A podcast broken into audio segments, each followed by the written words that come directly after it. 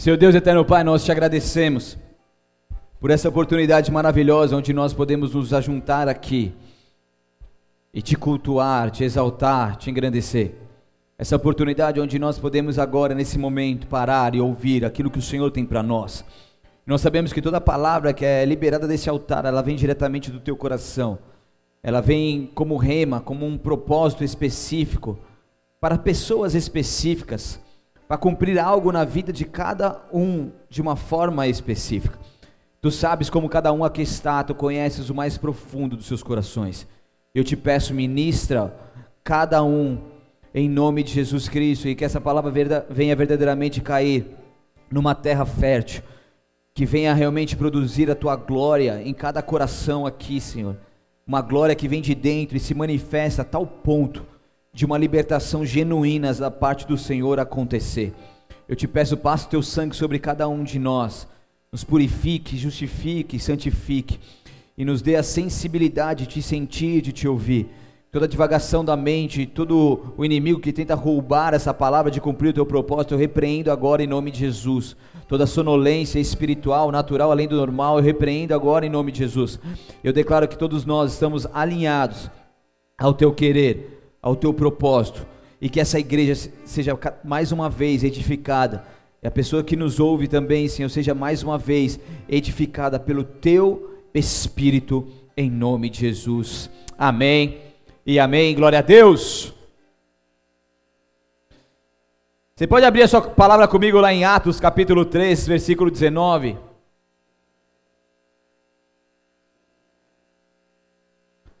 Mateus, Marcos, Lucas, João, Atos. Aí, está vendo como a música é bom para você?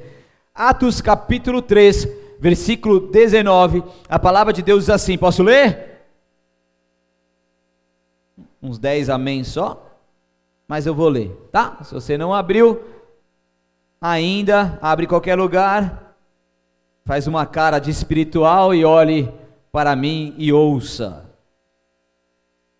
Atos 3, 19 diz: Agora arrependam-se e voltem-se para Deus, para que seus pecados sejam apagados.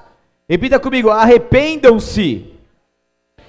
Na versão Almeida Revista Corrigida diz: arrependei-vos, pois, e convertei-vos, para que sejam apagados os vossos pecados.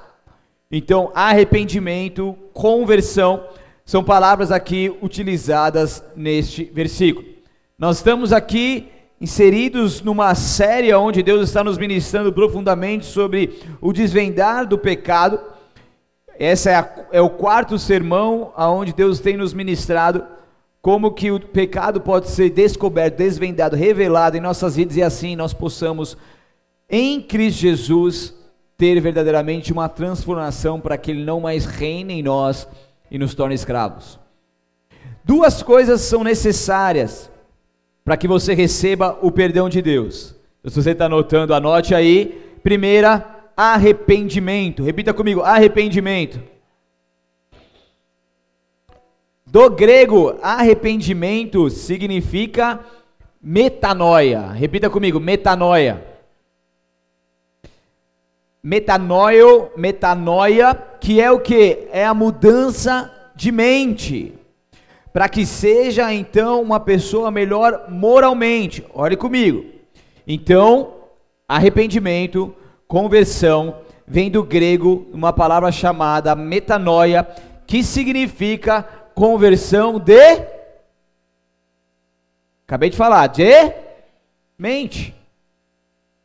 E essa conversão de mente faz com que sejamos uma pessoa melhor moralmente, tá, pastor? O que isso quer dizer? Quer dizer que nos tornamos melhores nas nossas intenções, nas nossas decisões e nossa, nossas ações, moralmente.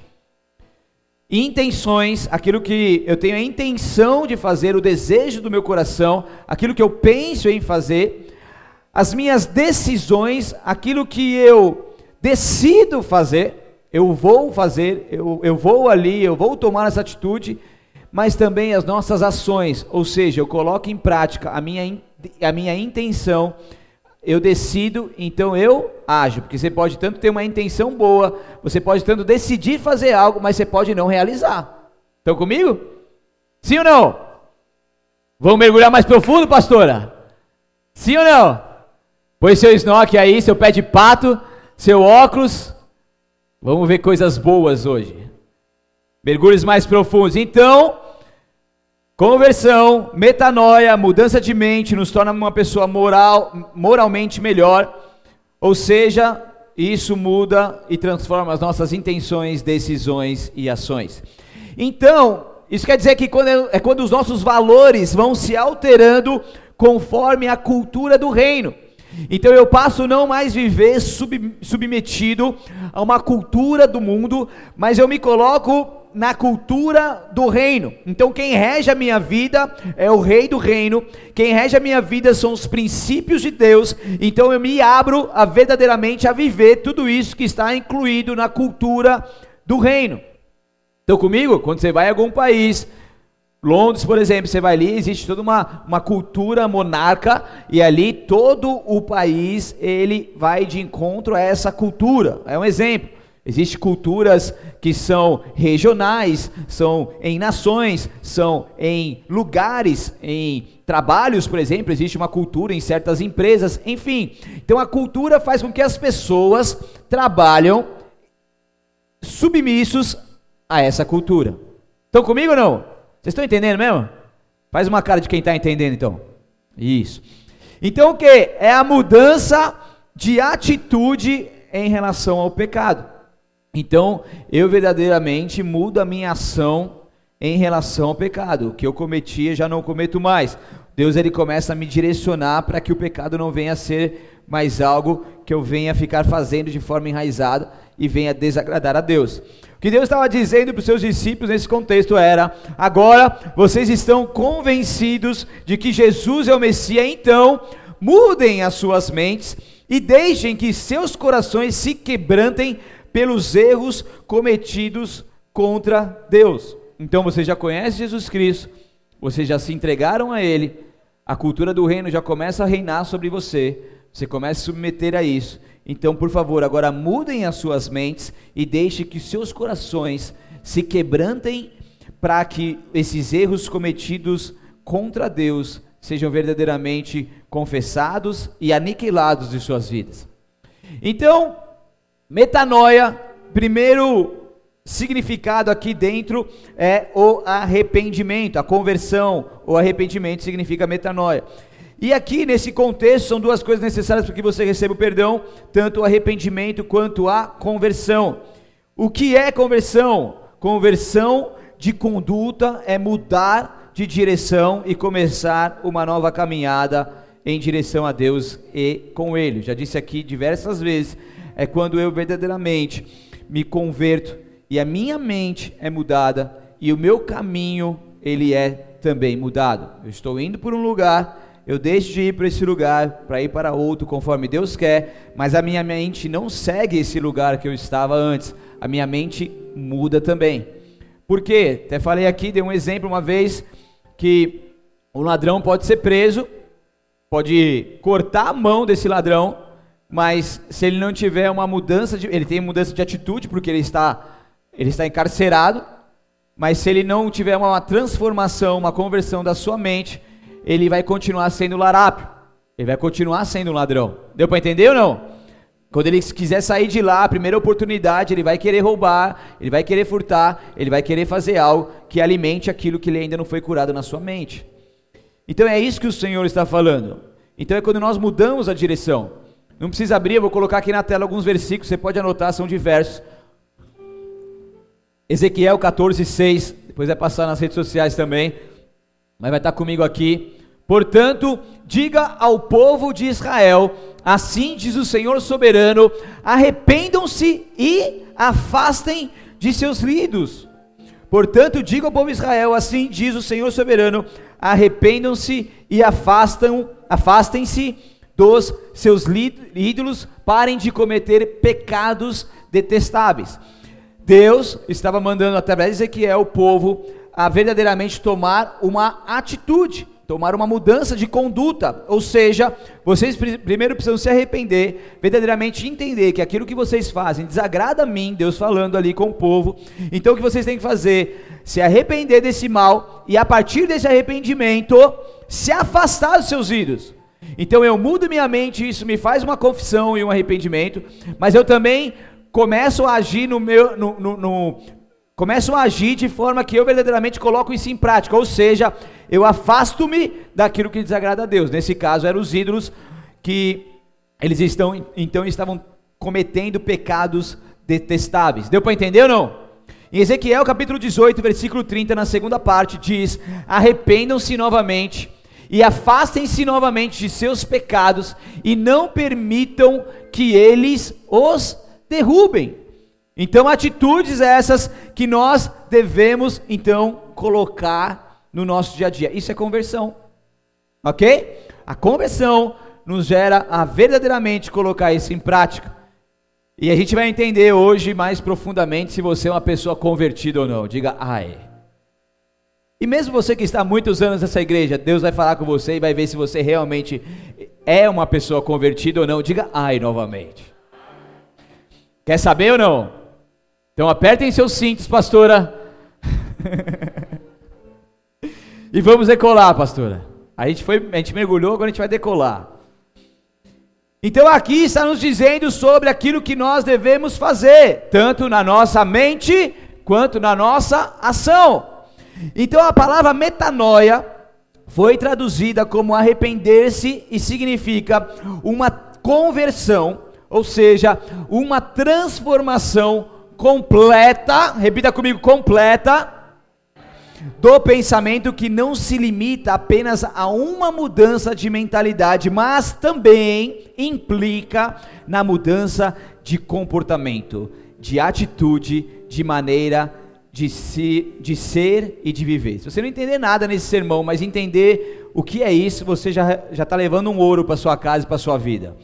Metanoia significa uma conversão, uma transformação completa do pensamento, que não se limita apenas numa mudança de mentalidade, mas também implica na mudança de comportamento, de atitude, de maneira de ser e de viver. Metanoia, de uma forma ilustrativa, é uma metamorfose. É quando verdadeiramente uma larva que se rasteja pelo chão, ainda que um pouco insignificante, ela passa então por um processo onde chega o momento dela.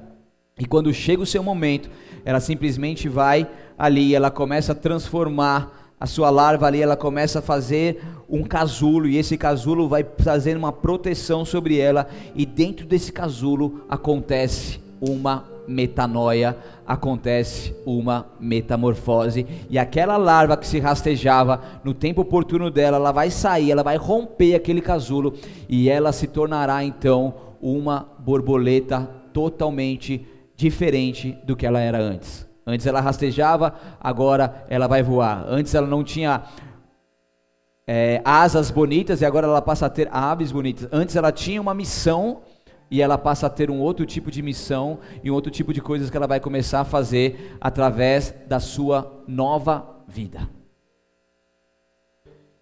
Então, quando alguém olhar para você e você entender que verdadeiramente você passou por uma metanoia, é quando vê que você antes era uma larva, a grosso modo, e agora você é uma borboleta, mesmo sido com essa cara de bonitão, de macho alfa, uma borboleta que saiu do casulo. Olha que linda. Isso quer dizer que é uma obra exclusivamente do Espírito Santo de Deus. Quem que pode te transformar dessa forma? E quem que pode transformar o seu interior? Quem que pode mudar o teu caráter? Quem que pode fazer com que maldições que você vem carregando durante anos ou de geração em geração passem a ser retiradas da sua vida? Quem que pode fazer isso? É o Espírito Santo através de Jesus Cristo de Nazaré que morreu na cruz do Calvário por mim e por você. Então isso é uma obra salvífica e poderosa e transformadora que somente o Espírito Santo de Deus pode fazer em nós. Então é algo que ele produz aqui dentro, ele faz com que nós venhamos nos arrepender, ele faz uma, que nós venhamos viver uma transformação completa. E então isso vai fazer com que nós venhamos a mostrar para esse mundo afora, conforme a nossa conduta, o nosso jeito de ser e agir, que nós verdadeiramente passamos por uma transformação. Porque tem cristãos que eles são cristãos 007, já viu esses cristãos não? Você não sabe que o cara é cristão. Ele fala como uma pessoa que não tem Jesus Cristo como seu Senhor e Salvador, ele age como uma pessoa assim, ele se comunica, ele vai em lugares normal e ninguém sabe porque ali existe ainda uma vergonha. E esses são os tímidos que não herdarão o reino do céu, são aqueles que verdadeiramente não assumiram Jesus Cristo como seu Senhor e Salvador. Não falaram, eu sou um cristão mesmo, Jesus Cristo está aqui, ele muda a minha vida. Ou é uma timidez que gera eles a, a, a uma é, abafar essa, essa verdade. Mas Deus nos levou a verdadeiramente sermos transformados. E aonde éramos influenciados, nós passamos então a influenciar com essa cultura do reino que há em nós, devido a essa metamorfose, essa metanoia que verdadeiramente estamos vivendo como uma obra do Espírito Santo de Deus. Abra sua palavra comigo lá em Romanos capítulo 6, versículo 12 e 13, por enquanto, depois 20 e 23. Romanos capítulo 6. Os versículos maiores você vai abrir comigo na sua Bíblia que você traz aqui.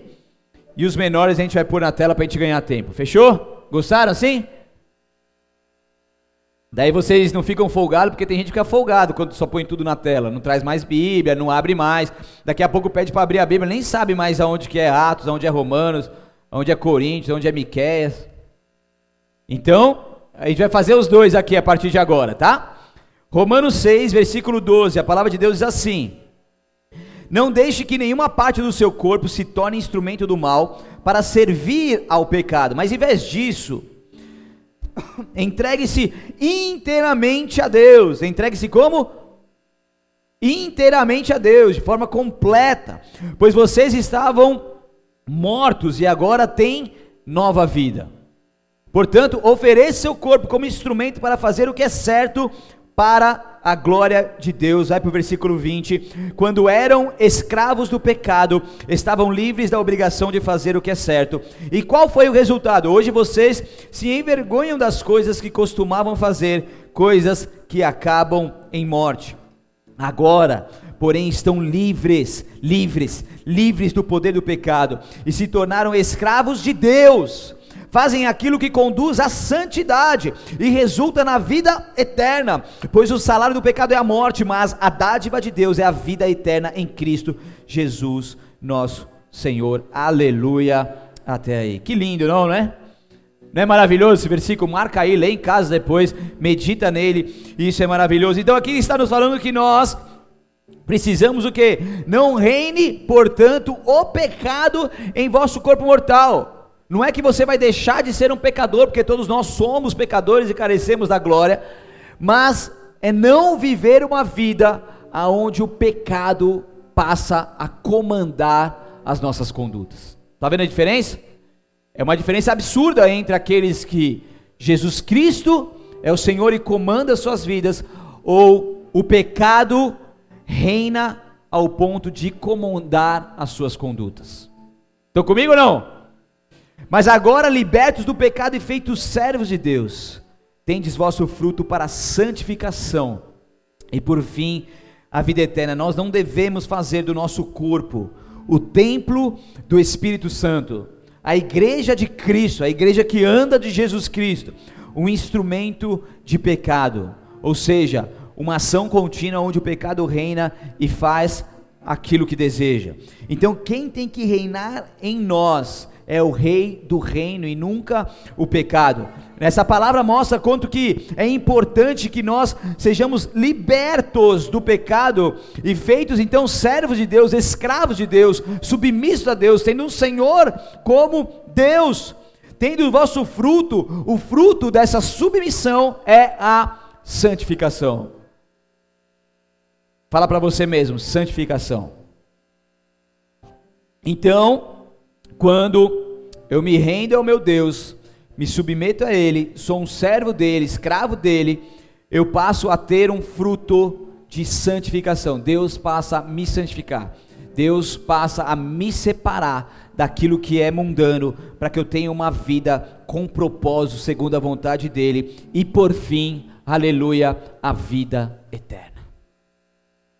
Então Deus quer que nós verdadeiramente vivamos. Jesus Cristo morreu na cruz do Calvário. Ele morreu sim para nos salvar. Ele morreu sim para nos dar a vida eterna. Mas Ele também morreu naquela cruz para que nós possamos viver uma vida abundante. Ele também morreu naquela cruz para que nós venhamos viver uma metanoia e ter uma vida em santificação por Ele nessa terra, aqui, agora, hoje, nesse momento. Nós não devemos fazer do nosso corpo algo que desagrada a Deus. A palavra iniquidade do grego, adikia, que significa uma profunda violação da lei, ou seja, um ato de injustiça. Uma profunda violação à lei do nosso Deus, aos princípios do nosso Senhor. Então nós devemos ser um instrumento de justiça, ou seja, o fruto da ação completa de uma vida de santidade entregue a Ele. Não prossigais, como diz o texto, apresentando vossos membros ao pecado como armas de iniquidade, apresentai-vos definitivamente a Deus. É quando eu me rendo completamente a Ele. Deus, já usei meu corpo para muitas coisas erradas. Meu corpo já foi instrumento do maligno por muitas vezes. Mas agora estou me rendendo completamente a Ti. E eu apresento ao Senhor definitivamente a minha vida, o meu corpo, os meus membros e tudo aquilo que sou e que tenho. Você já fez uma oração como essa? Uma oração de entrega definitiva. Senhor, a partir de agora é definitiva, é para sempre. É para sempre. A partir de agora não volto mais atrás. Agora meu corpo definitivamente é teu. Meu corpo agora é um sacrifício no teu altar. A minha vida, minha conduta, minha mentalidade, meus pensamentos, o meu futuro, o meu destino, meu casamento, meu relacionamento, meus filhos, meu trabalho, meu dinheiro, minhas emoções, minha alma, meu corpo, meu espírito, tudo, tudo, tudo, definitivamente agora é teu. Chega 100% aqui. Você já fez isso? Se você ainda não fez isso, você está perdendo tempo, porque a partir do momento que você fizer uma oração tão simples como essa, e for de coração, for verdadeiro, a sua vida vai mudar.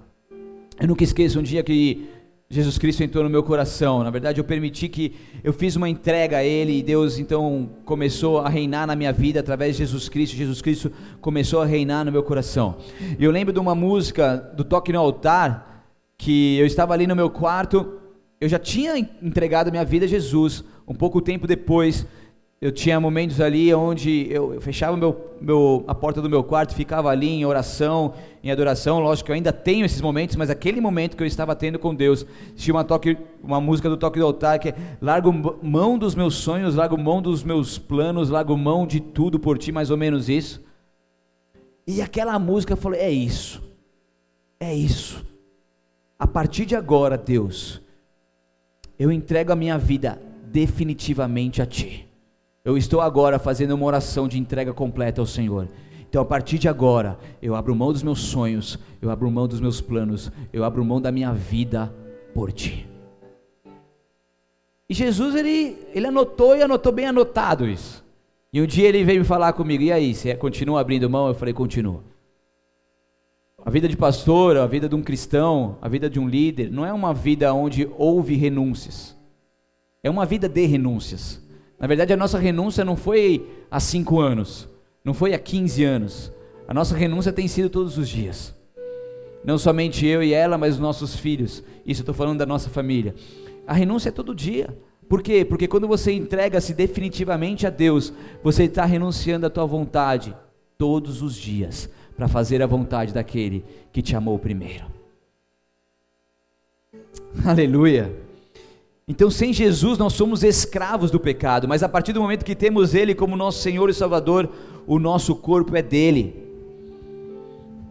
E se o nosso corpo é dele, o nosso corpo não pode ser emprestado ao maligno. Ele não pode ter poder de encostar em você, de fazer de você uma marionete, de, de conduzir você da forma que Ele quer, porque esse corpo é do Senhor. Existe uma marca do sangue de Jesus aqui, existe uma marca do sangue de Jesus aí. Então, se o inimigo quiser reinar em nossos corações e nos conduzir pelos teus caminhos tortuosos, ei, aqui existe uma marca do sangue. Aqui já tem um rei. Você não será o meu rei. Aqui já existe um rei e eu estou vivendo submisso a este Rei dos Reis e Senhor dos Senhores. Aleluia! O nosso corpo é dele, a nossa vida é dele. Nós não somos mais escravos do pecado. Tem pessoas que falam, fiz coisas que não era eu. Quem já falou isso? Levanta a mão, brincadeira. Tem pessoas tão sinceras que já... não era eu, pastor, tenho certeza, não era, é uma outra pessoa, ela veio, né? Tava no meu corpo ali, mas não era eu. Eu não faço isso, pastor. Eu falei coisas que eu não falo, Senhor. Eu usei coisas que eu não usava, não era eu, mas por quê? Porque houve um violamento da lei de Deus, e isso dá legalidade ao inimigo usar a sua vida. Você não já feriu alguém? Por mais que você não queria fazer isso? Você não já usou palavras que magoou alguém? Você não já tomou atitudes que, que feriu o coração de, do teu próximo, da pessoa que você mais ama? Você não já fez um barraco na rua, em algum lugar, no mercado?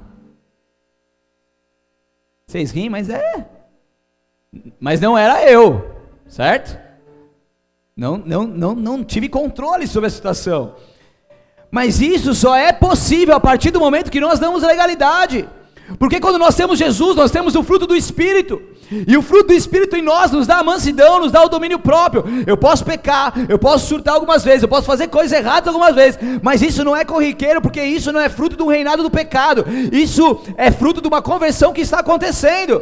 Porque eu não me conformo com isso, mas eu trabalho todos os dias para que isso não venha se repetir, porque eu me envergonho quando isso acontece. Isso é diferente. Errar todo mundo erra. Cometer pecados todo mundo comete. Passar vergonha muitos passam. Mas o que difere de isso ser corriqueiro como um fruto de um reinado do pecado, ou disso ser algo que aconteceu, houve uma recaída, mas você já está no prumo novamente? Estão comigo, igreja? Ninguém quer colocar um peso de acusação sobre você e um fardo pesado e falar, meu, é isso. Não.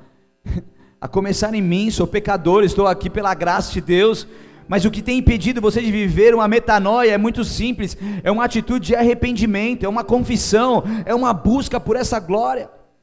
É uma atitude verdadeiramente de conversão e arrependimento que te leva a verdadeiramente ter essa manifestação da glória em você, porque você busca isso, você não se conforma, você se posiciona, você quer ir além, você quer ter uma vida transformada, você quer ser uma pessoa melhor, você quer que o Espírito Santo de Deus reine mais profundamente em você.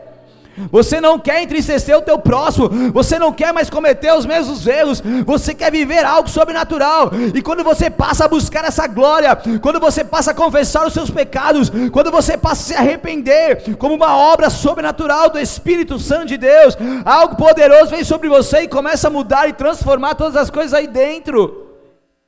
É algo poderoso da parte de Deus que vem sobre nós. É o Espírito Santo de vida que vem chacoalhar todas as coisas, abalar toda a estrutura que não mais convém ao Senhor e começar a nos colocar numa estrutura firme bem fundamentada, conforme Jesus Cristo quer, ou seja, em Jesus.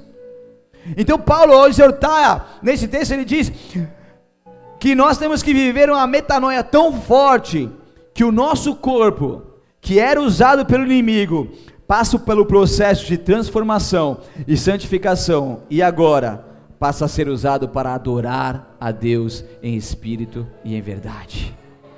Uau! A tua vida é dele, teu corpo é dele, suas emoções são do Senhor. E agora esse corpo ele passa a adorar ao Senhor, mas como aí? Essa pessoa não era aquela, aquele pecador, aquela pecadora que estava ali cometendo tantas coisas que desagrada a Deus. Sim, era, falou bem. Porque agora houve uma metanoia. E agora essa pessoa adora a Deus em espírito e em verdade. Agora essa pessoa começa a viver os frutos da conversão verdadeira sobre o seu coração e sobre a sua vida. Não é que o cristão não peque, mas ele não vive mais como um escravo do pecado, porque ele pertence exclusivamente a Deus. Não é mais um escravo do pecado. O pecado não pode te dominar. O pecado não pode te dominar. Ah, eu ia fazer isso, eu recaí, eu caí, eu caí, eu caí como fruto de um pecado ainda que reina. Abra comigo lá em Romanos capítulo 12, por favor, versículo 1 ao 2. Eu sei que você já conhece de cor, mas esse texto se encaixa perfeitamente a esse contexto aqui mencionado. Então, em Romanos capítulo 12, versículo 1, a palavra de Deus diz: Portanto, irmãos, suplico-lhes que entreguem seu corpo a Deus por causa de tudo que ele fez por vocês. Espera aí.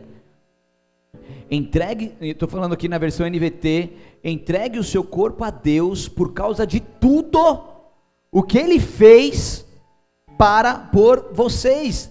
Que seja o seu corpo um sacrifício vivo e santo, do tipo que Deus considera agradável. Essa é a verdadeira forma, aleluia, de adorá-lo. Não imitem o comportamento e os costumes deste mundo, mas deixem, deixem, permitam, se submetam permitam que Deus os transforme, os transforme por meio de uma mudança em seu modo de pensar, na sua mente, uma metanoia, a fim de que experimentem então a boa, agradável e perfeita vontade de Deus para vocês. Entenda uma coisa: tem muita gente que lê esse texto, que tem pregado na parede esse texto, no armário, no espelho, na geladeira, mas tem o texto somente 12, 2 aonde você vai experimentar a boa, agradável e perfeita vontade de Deus. Ótimo, mas entenda uma coisa: para que isso seja verdade na sua vida e na minha vida, a gente precisa para o versículo 1 primeiro. E no versículo 1 diz: Irmãos, ou em outra versão, rogo-vos, pois irmãos, pela compaixão de Deus, que apresentei o vosso corpo por sacrifício vivo, santo e agradável ao Senhor. Ou seja, a nossa vida, o nosso corpo, tudo que temos e somos, ele precisa estar em, continuamente no altar de Deus. E quando está no altar de Deus, o altar existe fogo. E quando existe fogo, esse fogo refina e queima tudo aquilo que não é nosso. Porque o nosso corpo, ele está totalmente no altar de Deus. Eu não sou louco de querer sair desse altar, ele está ali. Só que quando existe fogo, e esse fogo vai refinando as nossas vidas, vai nos transformando de glória em glória, isso faz com que esse, o sacrifício que é colocado no altar, onde existe fogo, ele vai produzir a glória. Então só experimenta a glória de Deus. Eu quero que você viva muito mais do que a presença de Deus que você pode sentir agora nesse momento. Eu verdadeiramente rogo para que vocês possam ter experiências e vivência com a glória de Deus. E isso só é possível a partir do momento que o seu corpo é entregue ao Senhor definitivamente como sacrifício vivo, santo e agradável. E daí você pode experimentar essa glória do Senhor. E daí você não se conforma com este mundo. E aqui diz que seja um sacrifício vivo, santo do tipo que Deus considera agradável. Essa é a verdadeira forma de adorá-lo. Então, sim, você pode procurar outras formas de adorá-lo. Você pode falar bem de Deus, você pode colocar um louvor na sua casa, você pode ler a Bíblia, você pode falar de Jesus para as pessoas, mas aqui está nos dizendo que a verdadeira forma de adorá-lo, e daí você entra para adoração e espírito em verdade com a conduta de vida, só é possível a partir do momento que você se entrega definitivamente ao Senhor. Olha que forte isso. Estão comigo? Antes de você sair da sua casa para vir adorar a Deus aqui, já esteja com a sua vida no altar do Senhor, adorando a Ele em espírito e em verdade. E quando você vier aqui, os, os céus vão continuar já abertos e as coisas vão continuar fluindo aqui e haverá uma adoração íntima com o Senhor e Deus quer transformar isso. Deus quer mudar isso nas nossas vidas, então não imitem o comportamento e os costumes deste mundo, não se amoldem aos padrões desse mundo, mas deixe que Deus os transforme. Quem que vai transformar? Eu? Deus. Permita, deixe, se submeta entre num processo onde Deus transforme por meio de uma mudança em seu modo de pensar, metanoia, mente, conversão, atitude, aleluia, a fim de que experimentemos. Aí sim, agora vai. Agora vai.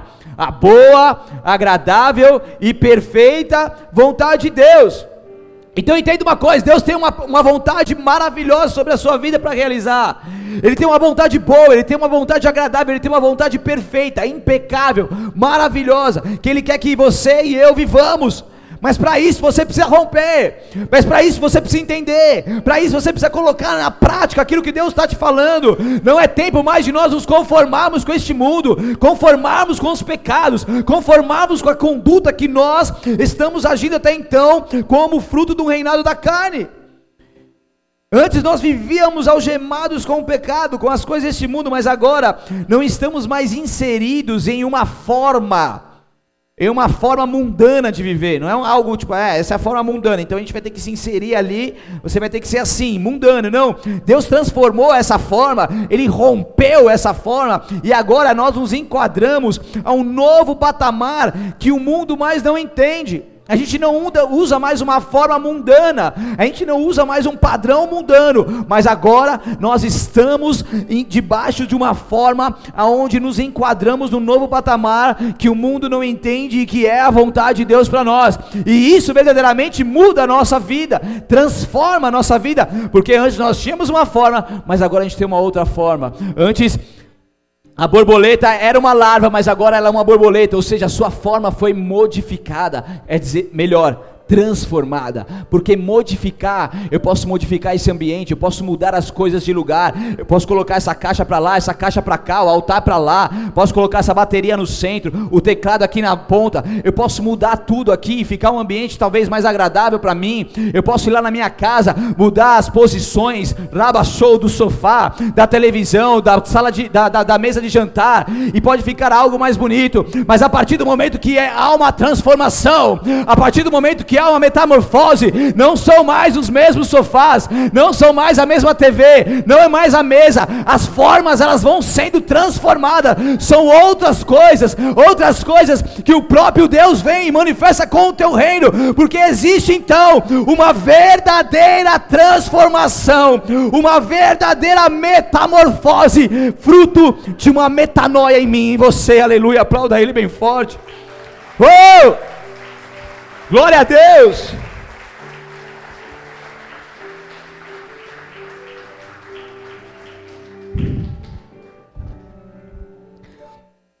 Nosso corpo está nas mãos do Senhor, é apresentado a Ele como sacrifício vivo. E quando isso acontece, nós passamos a ter convicção do Espírito Santo que não nos permite se conformar com este mundo. Não somos mais nós que adaptamos a este mundo, mas é aquilo que nós vivemos, aonde o mundo e as coisas têm que se adaptar àquilo que nós estamos vivendo, porque a lei de Deus, ela não muda. Em Romanos 6, 22, a palavra de Deus diz: Agora, pois, estão livres do poder do pecado e se tornaram escravos de Deus, fazem aquilo que conduz à santidade e resulta aonde? Na vida eterna. Então vocês estão livres do poder do pecado. Estão comigo? Do reino do pecado. Isso vocês estão livres a partir do momento que você tem Jesus. É a partir do momento que você trabalha em prol disso e tudo isso que eu falei até então. E como você sabe, ah, mas o que é pecado, o que não é, o que é lei do Senhor, o que não é, isso é uma obra do Espírito Santo de Deus em nós. Tem pessoas que entram nessa igreja, eu não falo nada, que ah, tem, você tem que fazer isso, você não tem que fazer isso. Eu deixo que o Espírito Santo de Deus fale, porque se eu falar algo que ela tem que deixar de fazer por ser um pecado, sabe o que vai acontecer? A pessoa pode até deixar de fazer, mas ela não vai entender o que está acontecendo. Eu posso até explicar, mas pode ser algo que ela está fazendo para me agradar, ou porque ela quer realmente no fundo uma mudança, mas ela ainda não entendeu o princípio de ser isso realmente uma obra direta do Espírito Santo. E sabe o que é legal? Pessoas chegam aqui, daí tem, a, tem os seus pecados, seus vícios, suas dificuldades, depois elas vêm confessar e falar assim, oh, pastor, aquilo que eu estava fazendo antes, eu vim aqui, Deus tem falado comigo, eu já não estou mais fazendo mais, e eu não falei em nenhum momento com ela. É o Espírito Santo direto, isso é maravilhoso. E Deus ele vai nos transformando dessa forma, e o quanto que isso é bom. Então agora vocês estão livres do poder e do poder do pecado e se tornaram escravos de Deus.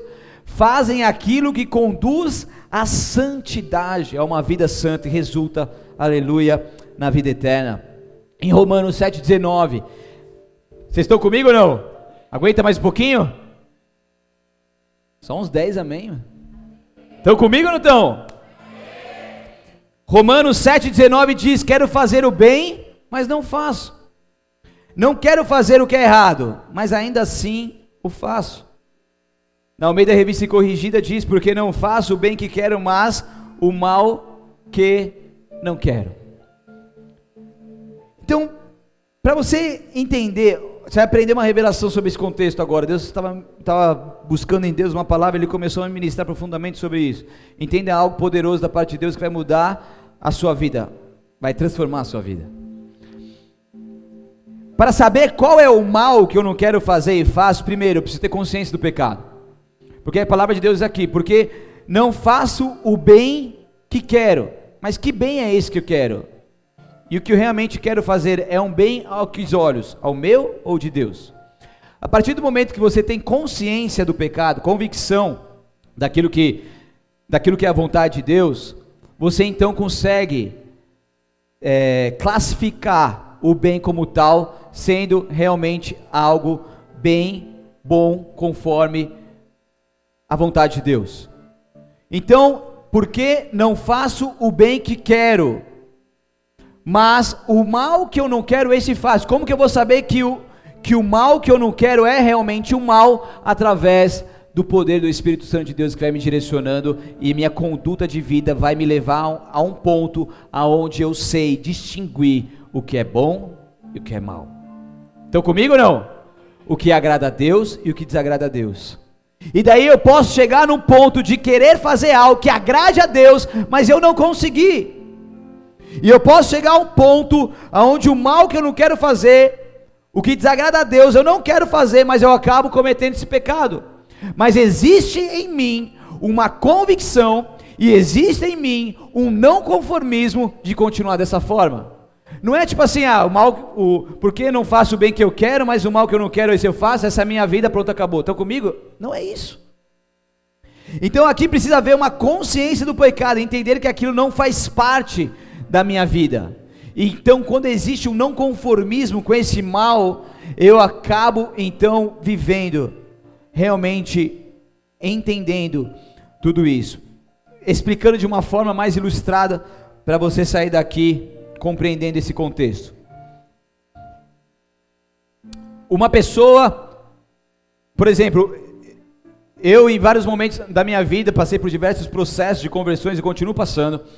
Então, eu, por cinco anos da minha vida, eu vivi, eu vivi no mundo com consumo de, de drogas, bebidas, cigarros e muitas coisas. E a maconha era algo, era, o, era a, a, o que eu mais gostava na época. Era um maconheiro mesmo, sem vergonha. De dread, tocava reggae e tudo mais. Vivia pela maconha, meu mundo girava em torno da maconha. Se eu ia para algum lugar não tinha maconha, não ia, né? Falando, rasgando o verbo aqui, pronto. E daí que acontece? Me converti, aceitei Jesus, Jesus reina. Jesus reina, não mais o pecado, por favor.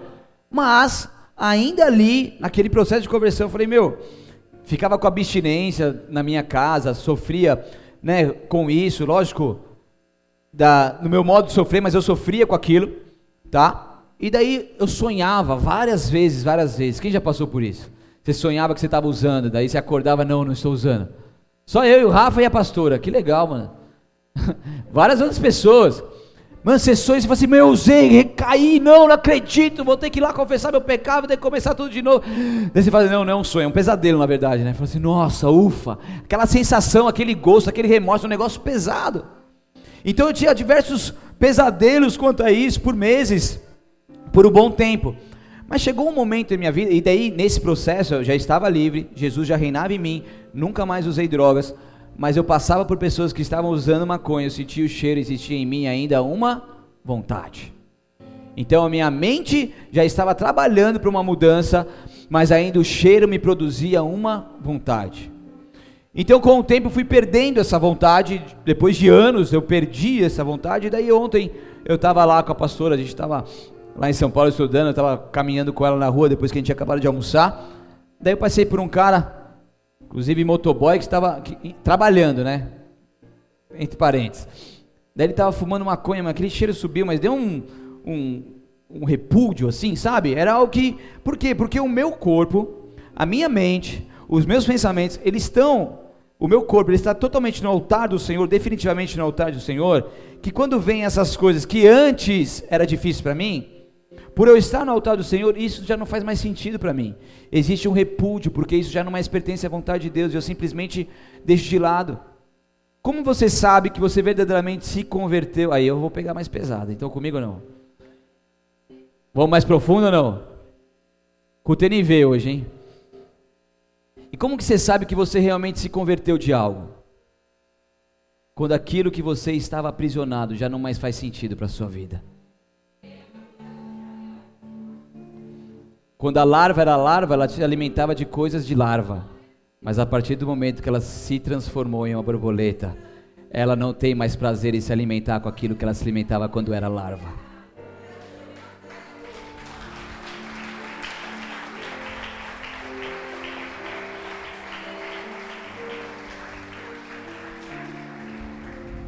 Essa é uma verdadeira conversão que Deus quer fazer na minha vida e na sua vida. Tem homens, muitos homens passam por diversas lutas. E tem homens que eles conseguem se santificar. Eles conseguem ser, tem, ficar sem um relacionamento com, com uma mulher. Ele consegue ficar firme. Ele não mais sai com ninguém. Ele não mais comete sexo ilícito. Ele está firme. Ele antes cometia seus pecados em pornografia e uma série de outras coisas decorrentes a isso mas ele já não faz mais isso. Olha, presta atenção comigo. Então ele está num processo de conversão, mas ainda este homem pode viver aprisionado pelo pecado quando ele não consegue ter controle dos seus desejos e olha uma irmã na igreja, uma mulher na rua, como se fosse um pedaço de carne desejando e cobiçando ela. Ele está num processo de transformação, mas provavelmente ele se limitou numa transformação, ele não consegue romper isso.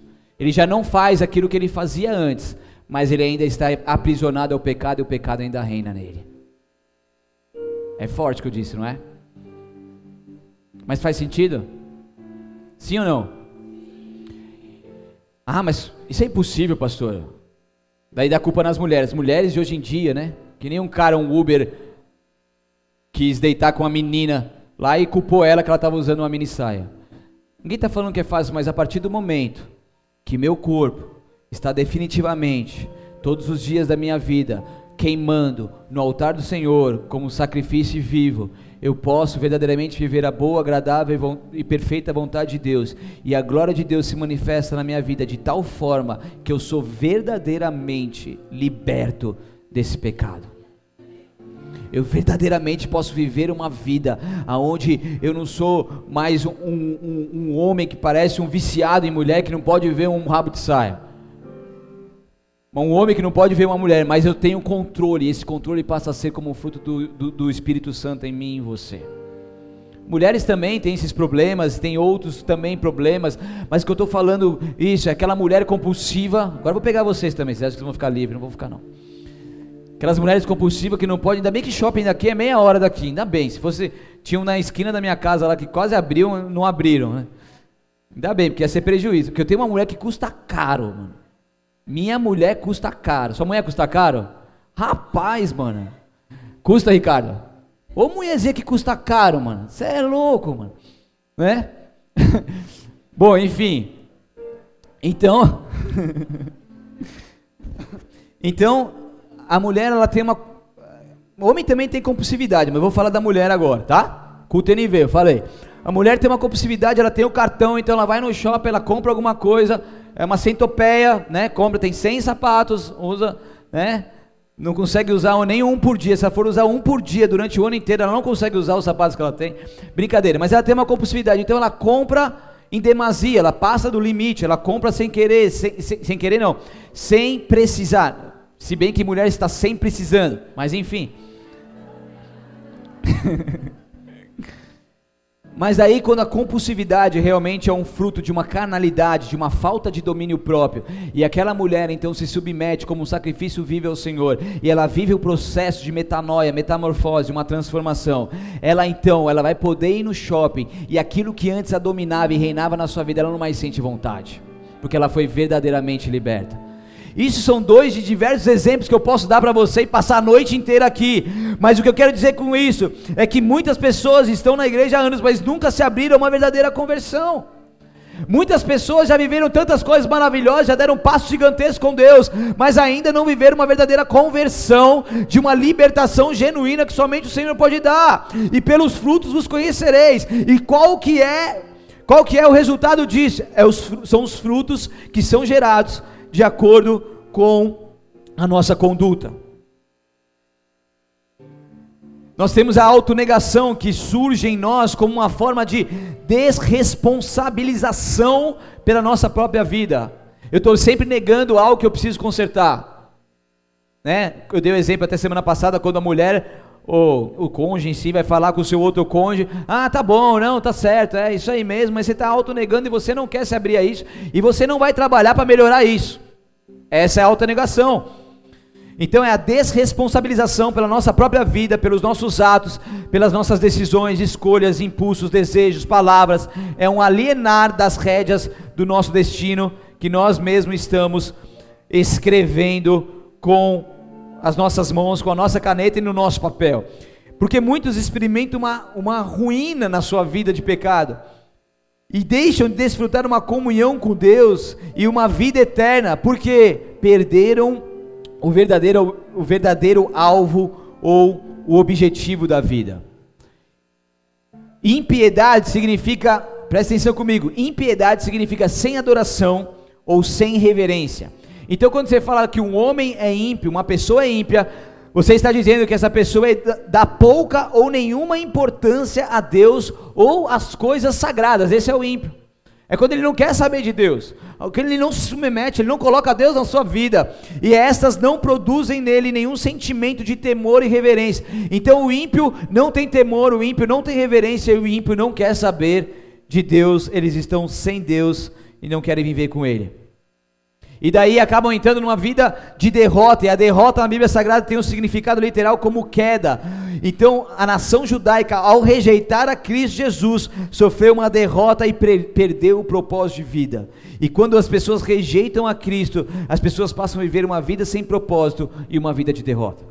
E Deus não quer que você viva uma vida de derrota, mas Ele quer que você viva uma vida de vitória e de muitas vitórias, porque você é mais que vencedor em Cristo Jesus. Você não é um derrotado, e para você não viver como um derrotado, você não pode rejeitar mais Deus, você não pode mais permitir que a impiedade venha reinar no seu coração. Você precisa dar um basta nisso, você precisa se posicionar hoje, agora, nesse momento, e pedir para que o Senhor venha sobre você e faça algo novo e poderoso da parte exclusivamente dEle. Em 1 João 3, 4 e 6, diz: Quem vive no pecado transgride a lei, pois todo pecado é contrário à lei.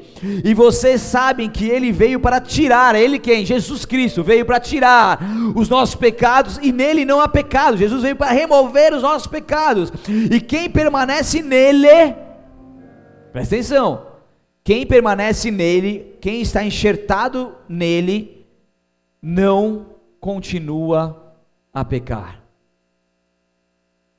Mas quem continua a pecar não conhece e não entende quem ele é.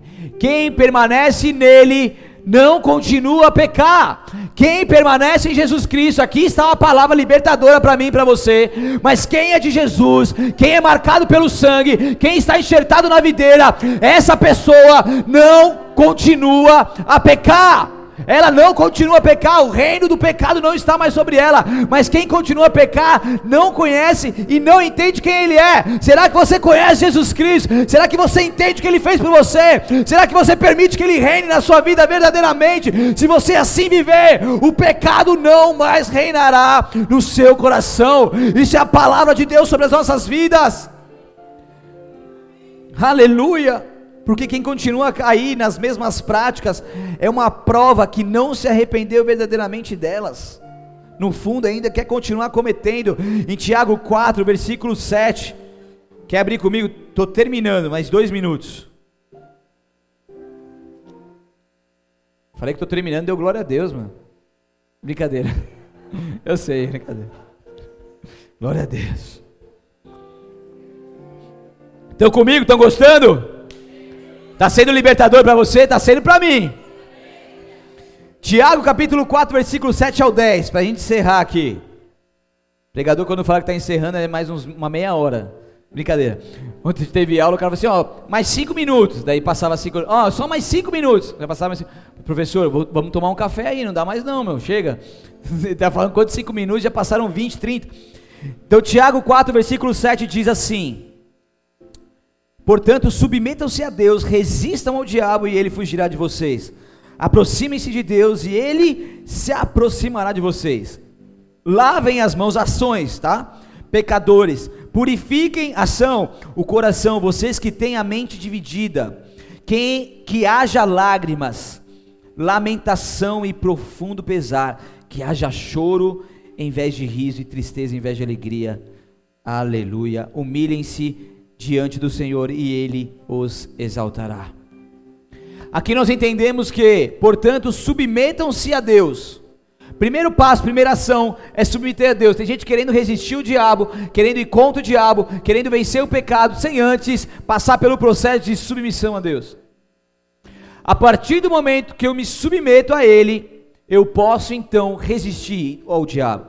Resistir ao diabo não é colocar um escudo, se proteger ali numa trincheira, se colocar atrás de um sofá, de uma cama e ficar resistindo o diabo para que ele não venha entrar na sua casa e te destruir. Existir o diabo é coisa de guerreiro. Existir o diabo é peito estufado, é escudo, é espada na mão e fala assim: vai, mano, vai saindo fora aqui que aqui quem manda é Deus. Vai, vai saindo fora. Isso é resistir o diabo, mano. Você resiste ele ou não? Então bota ele para correr. Por quê? Mas primeiro submeta a Deus. Vai colocar ele para correr, se submeter a Deus, vai tomar pau. Faz as coisas direitinho. Então resista ao diabo, vença o diabo, vença essa força maligna. E sabe o que vai acontecer? Ele vai fugir de você, porque ele não tem o que fazer. Porque ele, ele sabe que você está indo em nome do Senhor Jesus Cristo. Ele sabe que você tem autoridade em Cristo Jesus. Ele sabe que você é marcado e remido pelo sangue do Cordeiro. Então o que, que ele tem que fazer?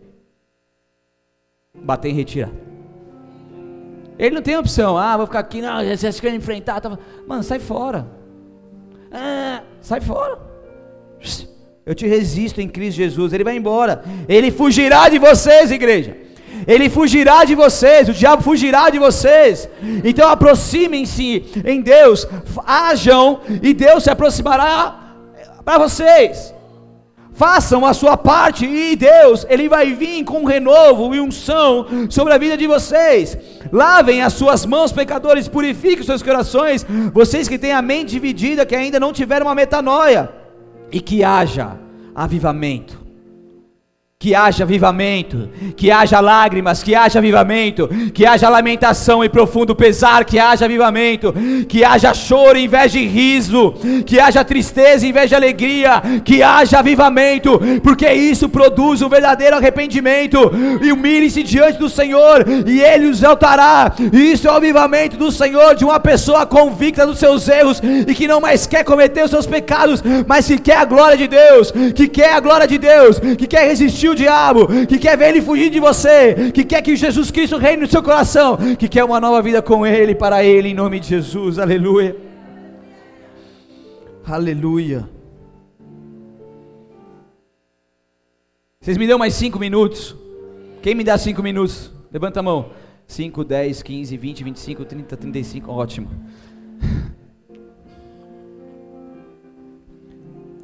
O problema é que muitas pessoas no meio das pressões do dia a dia, elas não conseguem enxergar muitas vezes o laço que elas estão vivendo, a dificuldade que elas estão enfrentando. O filho pródigo, por exemplo, que pediu a herança antecipada do seu pai, ele foi ali no meio dos porcos, ele resolveu voltar para casa, sabe por quê? Porque ele caiu em si. Pode repetir comigo? Caiu em si. E o termo cair em si significa arrependimento no sentido mais profundo, que envolve mudanças de paradigmas, de modelo, de padrão, de, de ações. Então, quando o homem cai em si, ele toma consciência do seu pecado real e caminha na direção correta. Ele muda o seu modo de pensar e a sua direção, porque o cair em si gera arrependimento verdadeiro. Em Apocalipse 2, do 4 ao 5, não precisa abrir Diz assim: Tenho, porém, contra ti que deixaste o teu primeiro amor. Lembra-te Pois de onde caíste, arrepende-te e pratica as primeiras obras, quando não brevemente a te virei e tirarei do seu lugar o teu castiçal, se não te arrependeres. Contudo, tenho contra você uma queixa: você abandonou o amor que tinha no princípio. Próximo, tá aí. Veja até onde você caiu, veja onde caiu. Arrependa-se e volte a praticar as obras que no início praticavam. Cair em si é descobrir o nosso potencial no Criador e ampliar a nossa consciência. Deixaste o teu primeiro amor é deixaste o amor original, puro, fervoroso, sem interesses, o amor por Cristo e pelo próximo. Arrepende-te é uma ação que nós devemos fazer, ou seja, transforma a tua maneira de pensar e agir. Viva verdadeiramente uma metanoia, cai em si e veja onde separou, o que aconteceu na sua vida. Nunca é tarde para recomeçar. Aproveite essa oportunidade que Deus está te dando para viver uma nova vida com Ele, de, como fruto de uma metanoia, de uma transformação que só ele, somente Ele pode dar. E quais são as cinco garantias para essa tal conversão? Cinco e eu encerro aqui. Primeira, o Senhor fará prosperar o seu trabalho, abençoará a sua família, aumentará a sua prosperidade e se alegrará com a sua vida. Deuteronômio 30. Segundo, eu o ouvirei dos céus e perdoarei os vossos pecados. Segunda Crônica 7:14 que nós aprendemos aqui. Terceiro, certamente ele, eu e você viverá e não morrerá, a morte não terá poder sobre as nossas vidas. Ezequiel 18. Quarto, Jeremias 26, 3, que diz assim: Talvez eles escutem e abandonem seus maus caminhos, então voltarei atrás e não enviarei a calamidade que estou prestes a derramar sobre eles por causa dos seus pecados. Então, é uma mudança onde Deus ele traz a sua compaixão sobre as nossas vidas. E quinto, os seus pecados serão apagados, conforme nós lemos aqui em Atos 3:19, como uma garantia de uma metanoia, de uma conversão. É isso que Deus tem para a minha vida e para a sua vida. Feche seus olhos, abaixe sua cabeça em nome de Jesus. Aleluia.